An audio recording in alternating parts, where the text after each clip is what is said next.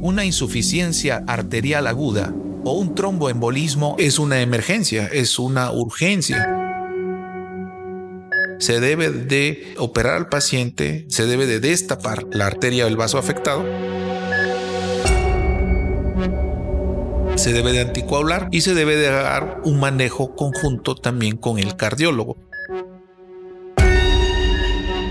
Cuando una persona mayor de 60 años, exfumadora, con antecedentes de hipertensión arterial y diabetes sin tratamiento médico, es impactada por un dolor agudo en el pecho y una pérdida súbita de la conciencia, llega a urgencias. Y lo primero que harán los doctores será tomar una serie de estudios para llegar a un diagnóstico, entre ellos una radiografía de tórax. Observarán una masa en el lóbulo superior derecho. Si eso llegara a suceder, puede ser trombosis.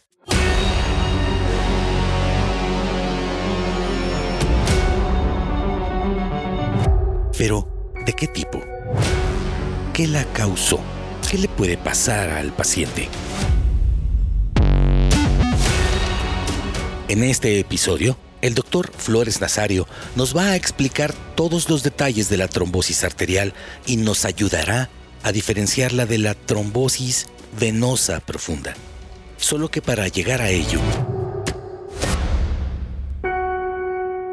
pasaremos primero por el fantástico sistema circulatorio y la manera en que funciona este flujo constante que nos da vida entendiendo la circulación.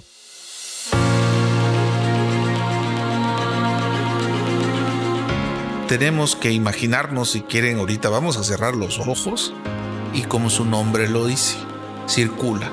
¿Y qué circula ahí? Sangre. ¿Y dónde circula? En un circuito donde los conductos o los tubos se llaman arterias y se llaman venas. Para ubicarnos bien dentro del contexto de la circulación, tenemos un conjunto de tubos y mangueras, si me permites la expresión, donde se mueve la sangre. ¿Y qué cosa es lo que se hace que se mueva la sangre? La fuerza de contracción del corazón. Cada vez que el corazón late, manda un flujo de sangre a través de las arterias.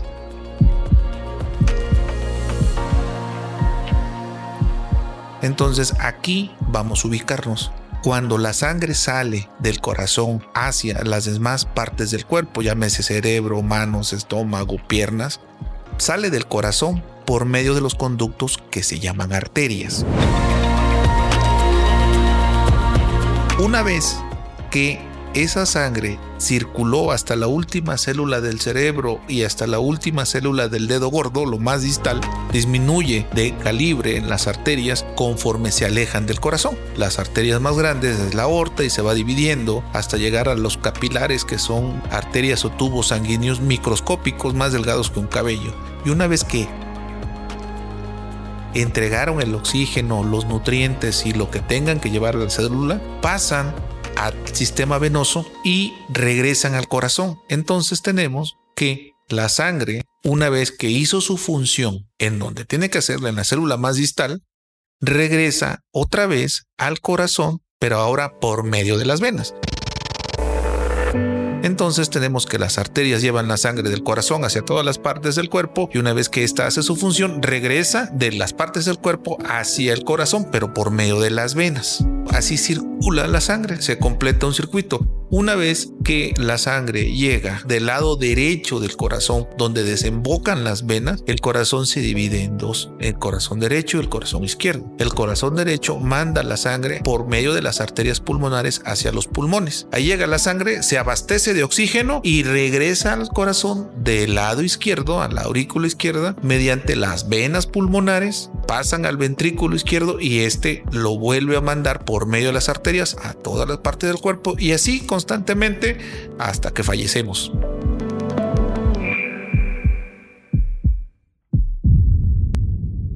Como pueden escuchar, la circulación debe tener un equilibrio exquisito para que funcione bien.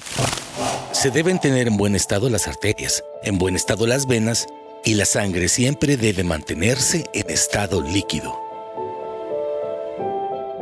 Para que se mantenga en estado líquido debe haber un equilibrio entre las sustancias procoagulantes y las sustancias anticoagulantes. ¿Y para qué sirve la coagulación? Como lo expliqué en un episodio anterior, la coagulación sirve para que no nos muramos desangrados ante una lesión.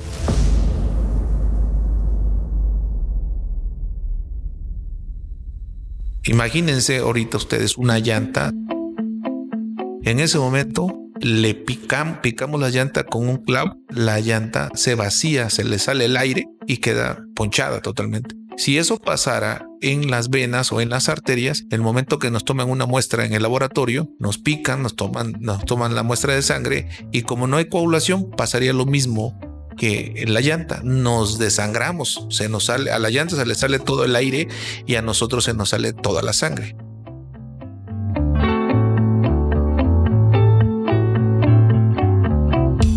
una vez que la aguja abandona la vena o la arteria que picó, se estimula mediante mecanismos, mediante cargas incluso tipo imán, eh, cargas eléctricas positivas y negativas, reacciones químicas locales, se activa y se estimula la agregación plaquetaria. Las plaquetas son células grandotas comparados con los glóbulos rojos y los glóbulos blancos que lo que hacen es sellar el hueco o sellar la lesión por dentro de la aguja. Una vez que se selló esa lesión, se detiene la coagulación, eso es en condiciones normales. Si no se detiene la coagulación porque hay un defecto en la coagulación, se rompe el equilibrio y se sigue, no se detiene el coágulo. Entonces, una vez que ya se selló la lesión, sigue, sigue, sigue, sigue, sigue, sigue, sigue, hasta que el coágulo tapa todo el vaso. Y esto vamos a imaginarnos de la siguiente manera. Imagínense que ustedes están tomándose una soda o un refresco con un popote. Para que circule la bebida debe estar en estado líquido. ¿Qué pasa si en ese momento que ustedes están tomando, por algún mecanismo, se congela el agua que está dentro del popote? ¿Qué pasa? Ya no circula. Un popote que no está con, que tiene congelada el agua, tú lo puedes comprimir y se colapsa. Se aplana el popote. Eso es un estado normal de los vasos sanguíneos. Si en ese momento se coagula la sangre, va a ser un estado muy parecido a que si se congelara el líquido dentro de un popote. El popote ya no lo puedes colapsar y ya no puede circular porque está en estado sólido, está en hielo. Es lo que pasa, esa es una trombosis. El término arteria proviene del griego arteria o tubo, conducción que enlaza. Y estos tubos, que llevan sangre con nutrientes principalmente al corazón y al cerebro, se pueden deteriorar por muchas causas. Si este trombo se queda ahí, pues ahí está. Pero vamos a imaginarnos en las arterias. Como las arterias son las que llevan la sangre y el oxígeno a todas las partes del cuerpo, si se tapa una arteria importante del cerebro, esa parte se queda sin circulación. Y si esa parte no puede ser compensada por otras arterias, esa parte que se queda sin circulación empieza a sufrir. No le llega oxígeno, no le llegan nutrientes. Y si esto se perpetúa, se empieza a morir las células. Y las células que se empiezan a morir se le llama necrosis o incluso se le puede llamar infarto. Los infartos no solamente pasan en el corazón. Los infartos, infarto es muerte celular. Entonces puedes tener un infarto en el hígado, puedes tener un infarto en el cerebro, puedes tener un infarto intestinal, puedes tener un infarto en cualquier otra parte del cuerpo. En este caso, se va a infartar o se va a morir o se va a necrosar la parte que se quedó sin irrigación dependiendo de la arteria que se vaya a tapar. Si tomamos en cuenta que las arterias irrigan, llevan nutrientes y oxígeno y las venas, en este caso, son las que drenan, vamos a tener una manifestación diferente, un cuadro clínico diferente en una trombosis arterial que en una trombosis venosa. Una vez que tenemos en las arterias este fenómeno de un trombo, va a haber mecanismos compensadores para tratar de suplir esa parte del tejido que se quedó sin irrigación. Ese tejido que se quedó sin irrigación empieza a sufrir primero falta de oxígeno, después falta de glucosa, de nutrientes y empiezan a sufrir las células. Se empiezan a liberar sustancias, se empieza a liberar ácido láctico, se empieza a liberar potasio empieza a haber una alteración y dependiendo del tejido, si es una arteria, si es la arteria del dedo gordo, por decir así, probablemente sufra nada más el dedo. Si es una arteria más arriba, probablemente sufra el pie. Si es una arteria arriba de la rodilla, va a sufrir toda la pierna. Y si es una arteria a nivel de la ingle, va a sufrir toda la pierna. Si la arteria que se tapa es una arteria coronaria, te vas a infartar probablemente. Si la arteria que se tapa es una arteria carótida, pues probablemente tengas un evento vascular cerebral o lo que le llaman también a veces embolia cerebral que el embolismo, repito, no es sinónimo de una trombosis, es algo parecido, pero el embolismo es cuando el trombo viaja. Y una de las causas principales de insuficiencia arterial aguda o de tromboembolismo arterial es cuando hay alteraciones en la coagulación y eso pasa en pacientes jóvenes. Es, es, raro ver un paciente con insuficiencia arterial. Debe tener una trombofilia asociada, pero el tromboembolismo arterial es muy frecuente en pacientes adultos, en pacientes arriba de 60 años. Estos pacientes en la mayoría de los casos tienen arritmias cardíacas. El corazón debe tener un ritmo y así se debe mantener con un ritmo, una frecuencia y una presión adecuada.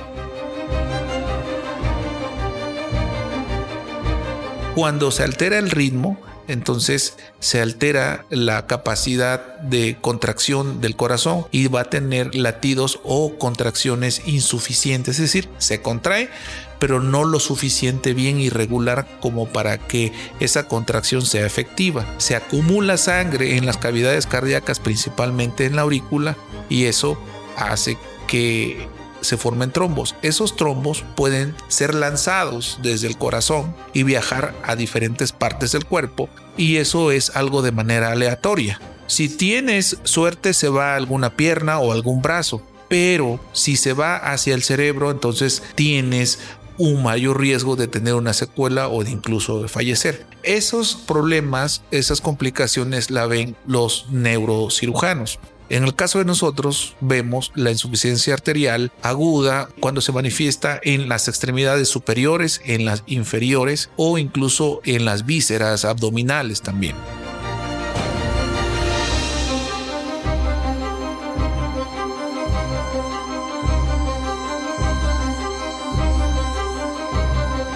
Una vez que se forma un trombo en la aurícula, este se desprende y va a viajar, así como un barquito de papel en un río, hasta que llega el momento en que el calibre de la arteria se hace mucho más delgado y ya no le permite el paso.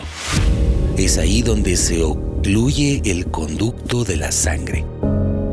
Tenemos unas cuantas horas para poder destapar esa arteria y evitar que queden secuelas o incluso evitar que se pierda la extremidad una insuficiencia arterial aguda o un tromboembolismo es una emergencia, es una urgencia. Se debe de operar al paciente, se debe de destapar la arteria del vaso afectado, se debe de anticoagular y se debe de dar un manejo conjunto también con el cardiólogo.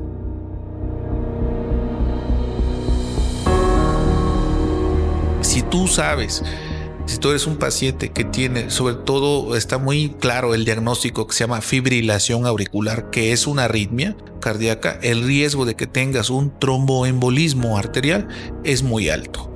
Y hay que prevenir eso mediante el uso de anticoagulación, que en la mayoría de los casos los colegas cardiólogos hacen muy buena profilaxis. El problema muchas veces es que el paciente omite tomarse el medicamento por indicaciones eh, raras un incumplimiento del tratamiento hace que se formen trombos y el paciente se complique con insuficiencia arterial. Si no se trata dentro de las primeras seis horas puedas ver también una pérdida de la extremidad. Hay pacientes que pueden tratarse ya de manera tardía también, pero conforme pasa el tiempo, aumenta el riesgo de complicaciones y aumenta el riesgo de que se pierda una extremidad y el paciente termine amputado.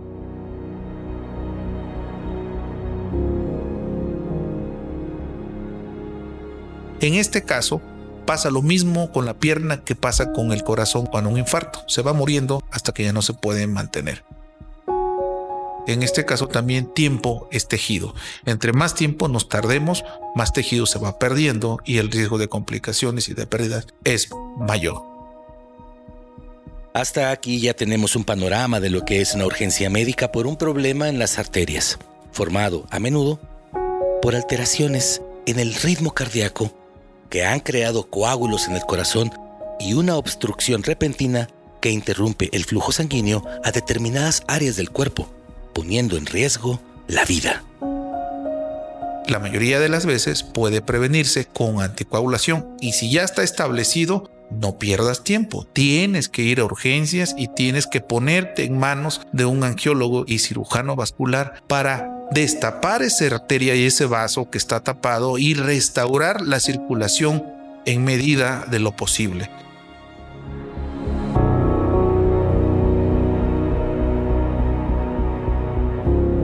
Es por eso que debes de poner tus pies en las mejores manos. Recuerda, soy el doctor Flores Nazario, angiólogo y cirujano vascular, y esto es Mejorando tu Circulación. Nos escuchamos. Mejorando tu circulación, una iniciativa del doctor Flores Nazario para la divulgación y conocimiento de la angiología.